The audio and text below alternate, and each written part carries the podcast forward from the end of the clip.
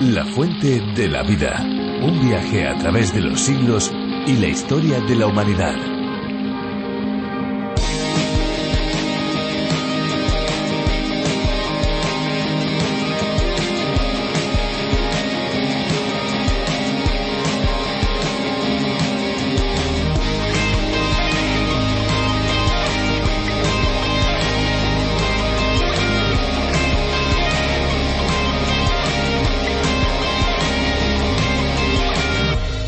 La natación es uno de los deportes más baratos y que todo el mundo puede realizar a su forma y a su manera. Es un deporte muy completo, ya que en él ejercitamos una gran cantidad de músculos de nuestro organismo.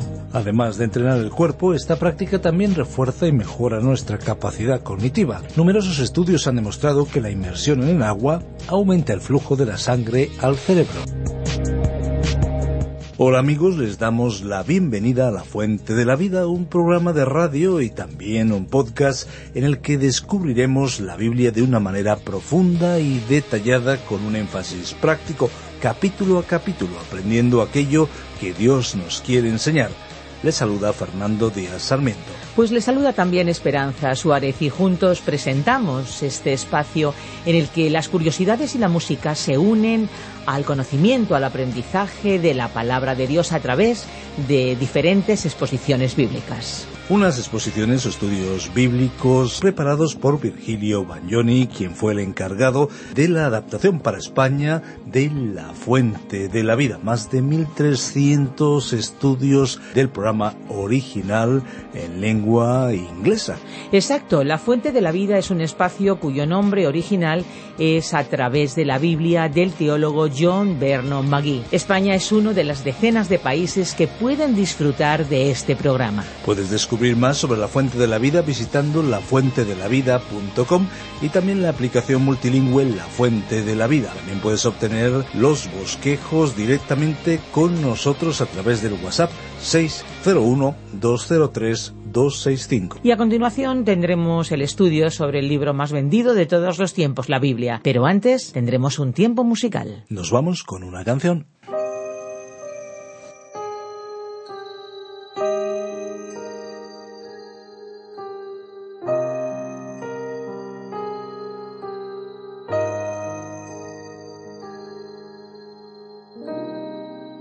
Aunque vengan las tormentas,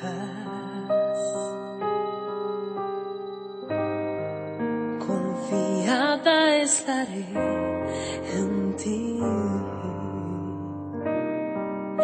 Y en medio de las pruebas,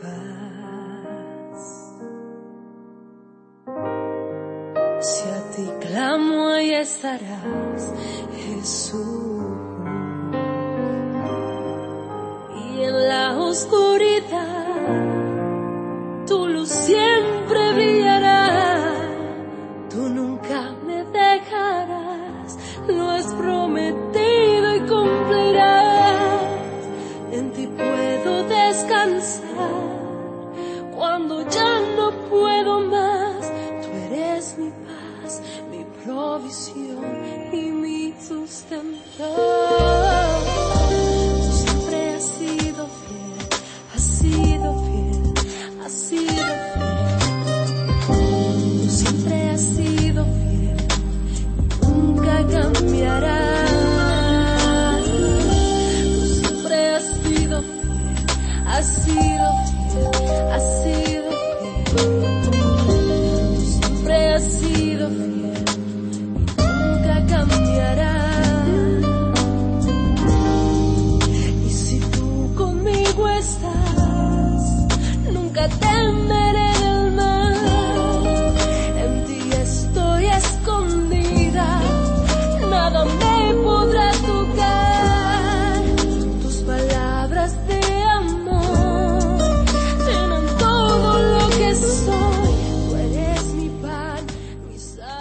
El libro de Judas es un libro muy corto. A diferencia de otros documentos que forman parte de la Biblia, este texto es muy breve en comparación con otros. Posee apenas un único capítulo formado por 25 versículos, pero aunque no sea tan extenso, su contenido nos revela importantes enseñanzas sobre la vida desde la perspectiva de Dios. Y es que no hay ninguna parte de la Biblia que sea desechable, ya que toda ella es útil para hacernos crecer en Dios. En este programa nos vamos a ir hoy a los primeros versículos de este libro del Nuevo Testamento, recuerden, el libro de Judas, un libro escrito por uno de los hermanos de sangre de Jesús. Vayamos juntos a los versículos 1 al 3 y aprendamos sobre aquello que debemos seguir y poner en práctica. Si usted es nuevo en este viaje por los libros de la Biblia en la fuente de la vida, puede acompañarnos en www.lafuentedelavida.com o a través de la aplicación La Fuente de la Vida para Android y para iPhone. Puede seguir cada uno de los libros de la Biblia y puede acompañarnos y descargar los diferentes contenidos. Pueden comunicarse con nosotros al 601 20 32 65. Díganos desde dónde nos escucha, desde qué radio o qué plataforma digital y también cuál es su impresión. 601 20 32 65. Como ya saben, esta es una producción desde Radio Encuentro. Somos Transmundial en España y desde Radio Transmundial les estamos ofreciendo el libro de devocionales Alimento para el Alma. También pueden conseguirlo dirigiéndose con un mensaje de texto de voz al 601-203-265. Escuchamos ya a Benjamín Martín. La fuente de la vida. Judas, versículos 1 al 3. Este es un pasaje muy importante de las Escrituras. En nuestro programa anterior recalcamos que aquellos lectores originales de la epístola habían sido amados. El apóstol los llamó los llamados, amados de Dios el Padre y guardados en Jesucristo. Continuemos comentando el versículo 1. Ahora hay varias palabras importantes que debemos considerar en este texto. La primera que vamos a analizar es esta, guardados. Esta es la palabra que constituye la clave para este breve libro que nos va a presentar la apostasía y que se presentó aquí como en ninguna otra parte de las Escrituras y vamos a apreciar el carácter destructivo que implica su significado.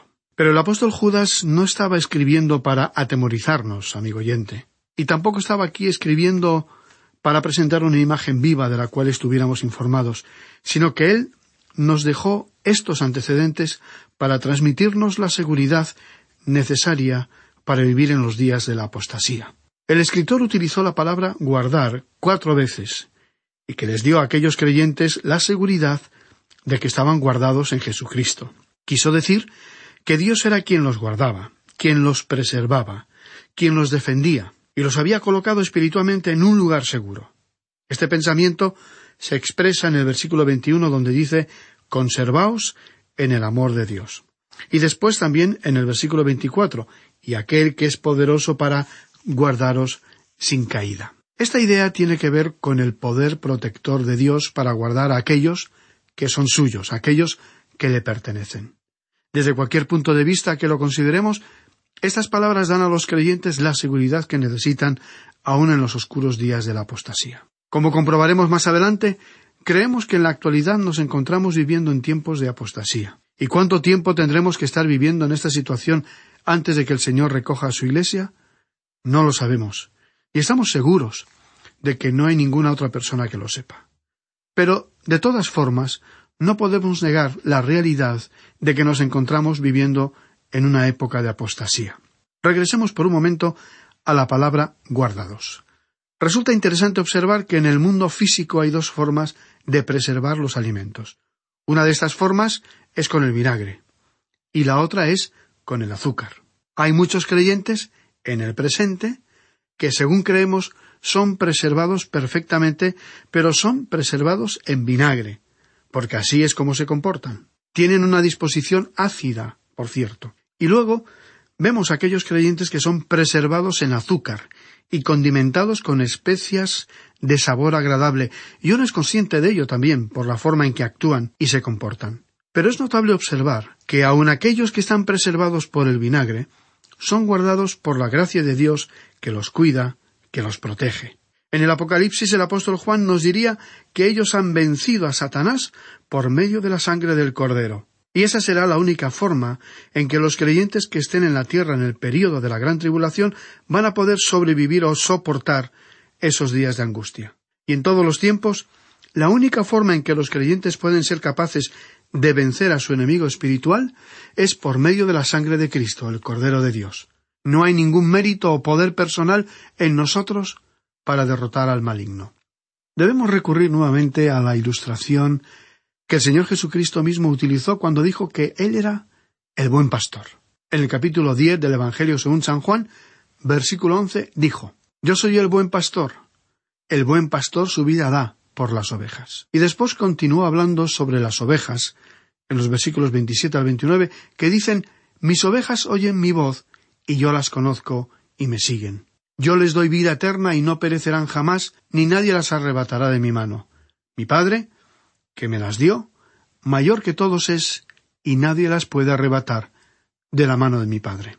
Ahora, si las ovejas son guardadas con seguridad, no hay en ellas ningún mérito, porque no pueden defenderse por sí mismas. Una oveja no tiene colmillos, no tiene dientes afilados, no puede luchar, ni defenderse de sus enemigos, no tiene garras y tampoco puede correr. Un conejo tampoco se puede defender, pero puede huir velozmente del peligro. Pero una oveja ni siquiera puede hacer eso. Una oveja es un animal impotente e indefenso. Así que, si una oveja puede decir que está segura de su salvación, no se está jactando de sus propios méritos, sino atribuyendo esos méritos a su pastor. La oveja tiene un pastor fiel y bueno. Amigo oyente, si usted está pensando que no está seguro de su salvación, está diciendo poco o minimizando a la persona y a las palabras de su pastor, porque él dijo que puede guardarle, preservarle, protegerle. Ha afirmado que ninguna cosa creada puede arrebatarle de la mano de su Padre. No se trata de que usted pueda o no aferrarse a él. Lo importante es que él pueda aferrarse a usted y mantenerle en esa posición de seguridad. Él dijo que podía hacerlo, así que la cuestión es si usted está realmente confiando en él. Es que la seguridad de la salvación se apoya en la palabra de Dios. Queda entonces para usted el decidir si va a creer o no en él. La seguridad de su salvación se fundamenta en esas palabras porque él ha dicho, de una manera muy clara, que usted tiene una salvación segura. Y aquí, en esta epístola de Judas, en la que se nos presentan los días oscuros de la apostasía, se nos asegura que incluso en esa época Él puede proteger a los suyos. Amigo oyente, si usted ha encontrado en Cristo la sabiduría y el poder de Dios, y ha confiado en Él, usted es uno de los llamados. La invitación ha sido enviada y cuando es aceptada y creída, entonces usted se convierte en uno de los llamados. Esto fue exactamente lo que el apóstol Judas quiso decir y eso fue lo que también nos explicó claramente el apóstol Pablo. Continuamos ahora leyendo el versículo dos de esta epístola de Judas. Misericordia, paz y amor os sean multiplicados. Ahora bien, tenemos que reconocer la diferencia entre estas tres palabras misericordia, paz y amor, porque necesitamos ver la íntima relación entre ellas. El amor es un atributo de Dios, porque Dios es amor. Él es misericordioso, compasivo, y nos ha provisto la gracia. El amor de Dios abarca a toda la humanidad. Recordemos la frase de Juan 3, 16. De tal manera amó Dios al mundo. Su voluntad es que nadie perezca, o sea que, en la actualidad, Él ama a todo ser humano que habita en esta tierra. Él no tiene favoritos. Si retrocedemos por un momento al libro de Éxodo, capítulo 33 y versículo 19, veremos que él le dijo de una manera muy clara a Moisés que no contestaba sus oraciones por el hecho de que fuera Moisés, sino que Dios le dijo, Tengo misericordia del que quiero tener misericordia, y soy clemente con quien quiero ser clemente. Dios respondió la oración de Moisés porque la explicación estaba en sí mismo, en su forma de actuar, porque en este sentido Dios trata a todas sus criaturas de la misma manera. Amigo oyente, Dios le ama a usted y a cada uno de nosotros. Si pudiéramos realmente saber cuánto nos ama, ese conocimiento quebrantaría nuestros corazones. Usted puede evitar el experimentar en su propia vida el amor de Dios, pero no puede evitar que Él le ame. Usted no puede evitar que el sol brille, pero sí puede levantar por así decirlo, una sombrilla de resistencia para impedir la recepción del brillo del sol.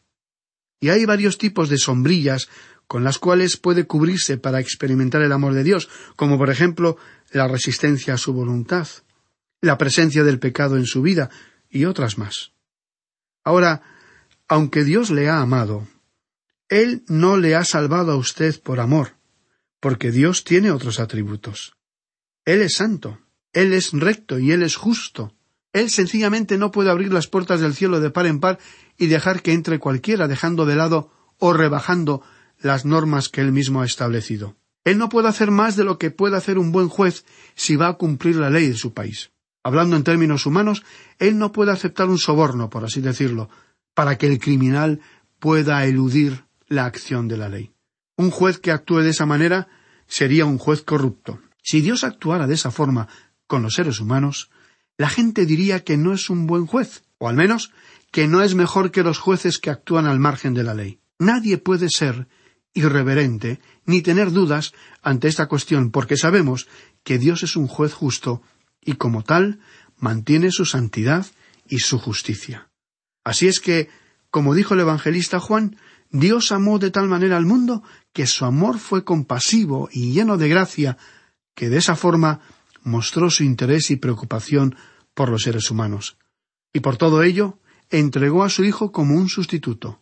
Y en base a esa justicia puede salvar a un pecador si éste viene a él y acepta la salvación que él provee. Por lo tanto, el apóstol Pablo escribió lo siguiente en su carta a los Efesios, capítulo dos, versículos ocho y nueve. Porque por gracia sois salvos, por medio de la fe, y esto no de vosotros, pues es don de Dios. No por obras, para que nadie se gloríe.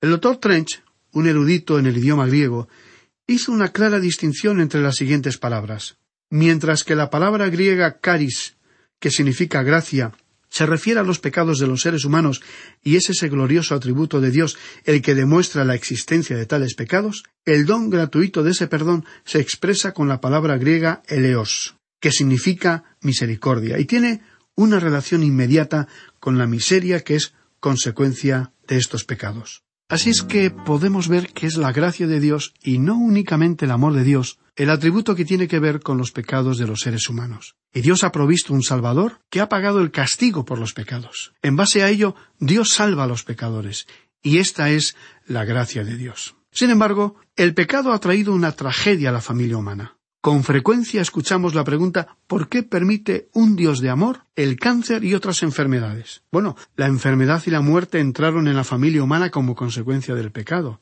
Dios ve la miseria y el sufrimiento que el pecado ha causado, y entonces su gracia está al alcance del hombre. Dios es rico en misericordia, en compasión. Si usted viene a Él como un pecador y acepta su salvación, Él lo salvará por su gracia. Entonces, como Él es rico en misericordia, la extenderá sobre usted.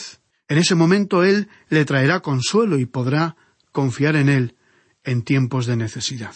El autor de estos estudios bíblicos, el doctor J. Vernon McGee, contaba que él padeció de la enfermedad del cáncer y después de sufrir dos operaciones, los médicos le dijeron que la enfermedad podía resurgir en cualquier momento. Y hubo oportunidades en las que él le preguntó al Señor por qué permitía esos sufrimientos en su vida. Pero no tenía ningún otro recurso que confiar en su Padre Celestial, buscando refugio en Él, sabiendo que Dios tenía la respuesta a sus preguntas, aunque reconoció que Dios no le había dado la respuesta a sus interrogantes. Entonces le pidió al Señor que extendiera sobre él su misericordia. Estaba seguro que, por su gracia, Dios lo había salvado. Entonces, ante su situación, le pidió su compasión y misericordia. Y la misericordia se convirtió en una viva realidad a través de aquel amor que un día lo alcanzó en medio de la miseria espiritual existente en esta tierra. Un pecador necesita la gracia de Dios, y con toda seguridad necesita mucha misericordia. Y esta fue la experiencia del doctor Maggi por muchos años. Quisiéramos seguir citando lo que dijo el doctor Trench en cuanto a este tema. Queremos recordar nuestra cita anterior que decía mientras que la palabra griega caris, que significa gracia, se refiere a los pecados de los seres humanos y es ese glorioso atributo de Dios el que demuestra la existencia de tales pecados, el don gratuito de ese perdón se expresa con la palabra griega eleos, que significa misericordia, y tiene una relación inmediata con la miseria que es consecuencia de estos pecados. Y añadió el doctor Trench La misericordia es este sentido tierno que se pone en evidencia a sí mismo en ese esfuerzo divino que sólo la perversidad continua del hombre puede estorbar, derrotar o remover enteramente. Porque de tal manera amó Dios al mundo, con un amor compasivo, y en ello vemos su misericordia, que le llevó a entregar a su Hijo unigénito, y aquí vemos la gracia, para que el mundo, a través de su Hijo Jesucristo, pueda ser salvo. Pero, amigo oyente, en el orden de la manifestación de los propósitos de salvación de Dios, la gracia debe ir antes de la misericordia. Es decir, que la gracia debe presentarse antes y preparar el camino para la misericordia de Dios. Es cierto que las mismas personas, culpables y miserables, son las que reciben tanto la misericordia como la gracia. Sin embargo, es necesario que la justicia de Dios mantenga su vigencia, ya que su amor requiere que la culpa sea removida antes que la miseria pueda ser aliviada. En conclusión, diremos que sólo los pecadores perdonados pueden ser bendecidos por la misericordia y compasión de Dios. Hasta aquí la cita del doctor Trench. Es decir, que Dios debe perdonar antes de poder curar los efectos del pecado. Las personas deben ser justificadas antes de poder ser objeto del poder transformador de la santidad de Dios. Por ello hemos dicho que en el orden de la manifestación del propósito de Dios en la salvación, la gracia de Dios debe preceder a la misericordia de Dios. O sea, que la gracia de Dios debe actuar primero, preparando el camino para que el pecador, perdonado, reciba la misericordia de Dios. Y así, la paz de Dios es la experiencia que llega al corazón de aquellos que han confiado en Cristo. El apóstol Pablo dijo en su epístola a los Romanos capítulo 5, versículo 1, Justificados, pues, por la fe, tenemos paz para con Dios por medio de nuestro Señor Jesucristo. La paz de Dios consiste en saber que no es difícil llevarse bien con Dios. Él no nos está poniendo las cosas difíciles para usted y para mí.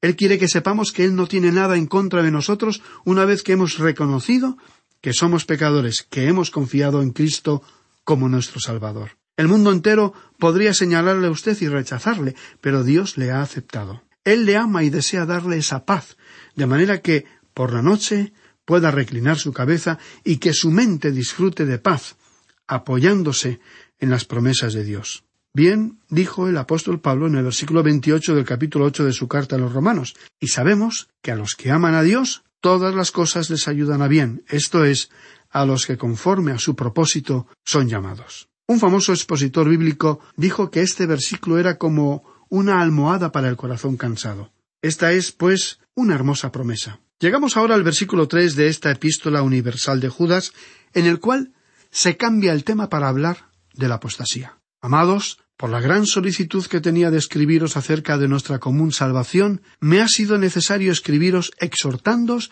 que contendáis ardientemente por la fe que ha sido una vez dada a los santos. Judas escribió Amados, y esa expresión tan cariñosa quiere decir a los hijos que Dios ama, es decir, amados hijos de Dios. Y continuó, por la gran solicitud que tenía de escribiros acerca de nuestra común salvación. La palabra común es una traducción del griego koiné. El Nuevo Testamento no fue escrito en el griego clásico, pero sí en el griego koiné, o griego común, popular, en términos que cualquiera podría entender, tanto la gente sencilla como los muy preparados y cultos que formaban parte de la población del Imperio romano en los días de los apóstoles.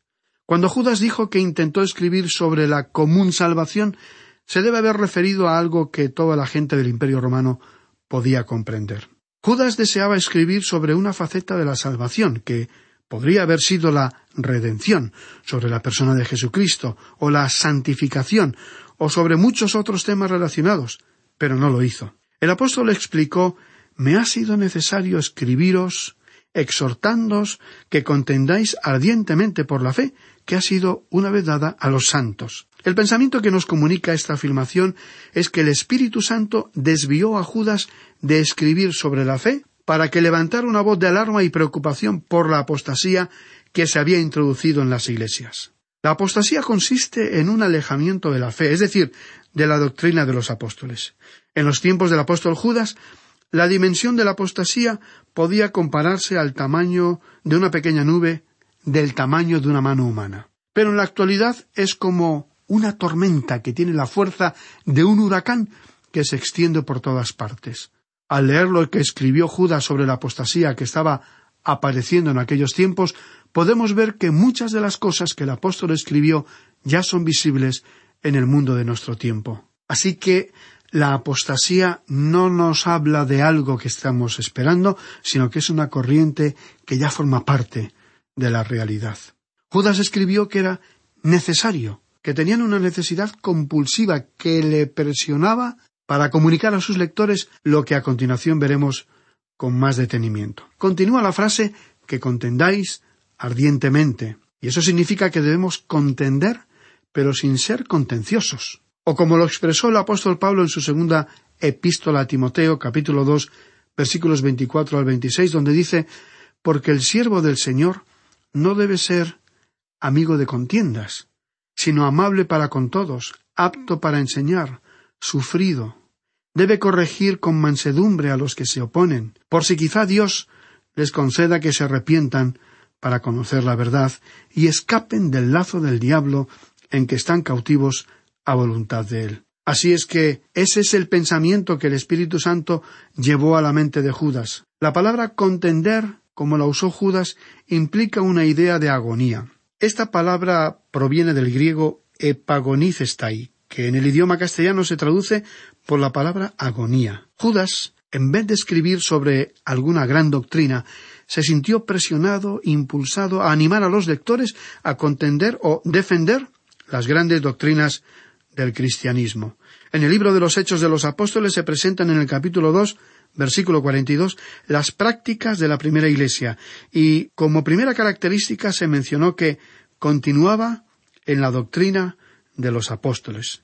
Como esta observación es mencionada en primer lugar, creemos que podemos afirmar que una congregación no es una iglesia si no sigue esta práctica. En su epístola a los Efesios, capítulo cuatro, versículo quince, escribió el apóstol Pablo que se debe hablar la verdad en amor. Es decir, que si usted va a hablar de la verdad, lo debe hacer con amor. Y si usted no presenta la verdad de Dios en amor, entonces se podría poner en duda que lo que usted está presentando es realmente la verdad. Debemos estar siempre listos para ofrecer una respuesta a quienes nos plantean preguntas sobre la fe. No nos debe enfadar ni alterar nuestro genio si alguna persona difiere en sus creencias y piensa de otra manera diferente a la nuestra. El doctor West, profesor de Biblia, ha escrito uno de los mejores libros sobre la epístola de Judas, en el cual nos ofrece una traducción literal de este versículo tres. Escribió Divinamente amados, cuando sentía una gran diligencia por escribiros acerca de la salvación que todos nosotros gozamos en común, me vi obligado a escribiros exhortándoos que contendáis con ardor y determinación por la fe que ha sido confiada al cuidado de los santos. El apóstol Judas, a continuación, presentó la razón por la cual debían defender sabia y valientemente a la fe. Una de las maneras en que podemos batallar por la fe es esparciendo la semilla, es decir, predicando la palabra de Dios. Pero algo peligroso estaba ocurriendo a la iglesia de los primeros tiempos y Judas hizo sonar la alarma. Amigo oyente, nuestro tiempo ha concluido por hoy. Le sugerimos continúe leyendo hasta el versículo seis para estar anticipadamente familiarizado con el contenido de nuestro próximo programa en el que continuaremos con nuestro viaje a través de la Biblia. La Biblia es la palabra de Dios y como tal nos provee de todo lo necesario para nuestro crecimiento espiritual. Es lo que esperamos que experimenten un auténtico encuentro con Dios y por supuesto el descubrimiento de ese agua de vida que llena nuestro ser. Si quieres seguir bebiendo de ese agua, puede escuchar el podcast del programa en lafuentedelavida.com. Y estén atentos porque les vamos a dar nuestros números de teléfono para poder contactar con nosotros. 91 422 0524, ese es el número fijo, pero también tenemos un número móvil 601 20 32 65, ambos con el prefijo más 34 si nos llaman desde fuera de España. También tenemos un correo electrónico info arroba radioencuentro.net. Eh, pueden también escribir al apartado 24081, código postal 28080 de Madrid. Pues muchas gracias por acompañarnos y hasta pronto y hasta siempre. Recuerden que hay una fuente de agua viva que nunca se agota. Beba de ella. Este ha sido un programa de Radio Transmundial producido por Radio Encuentro, Radio Cadena de Vida.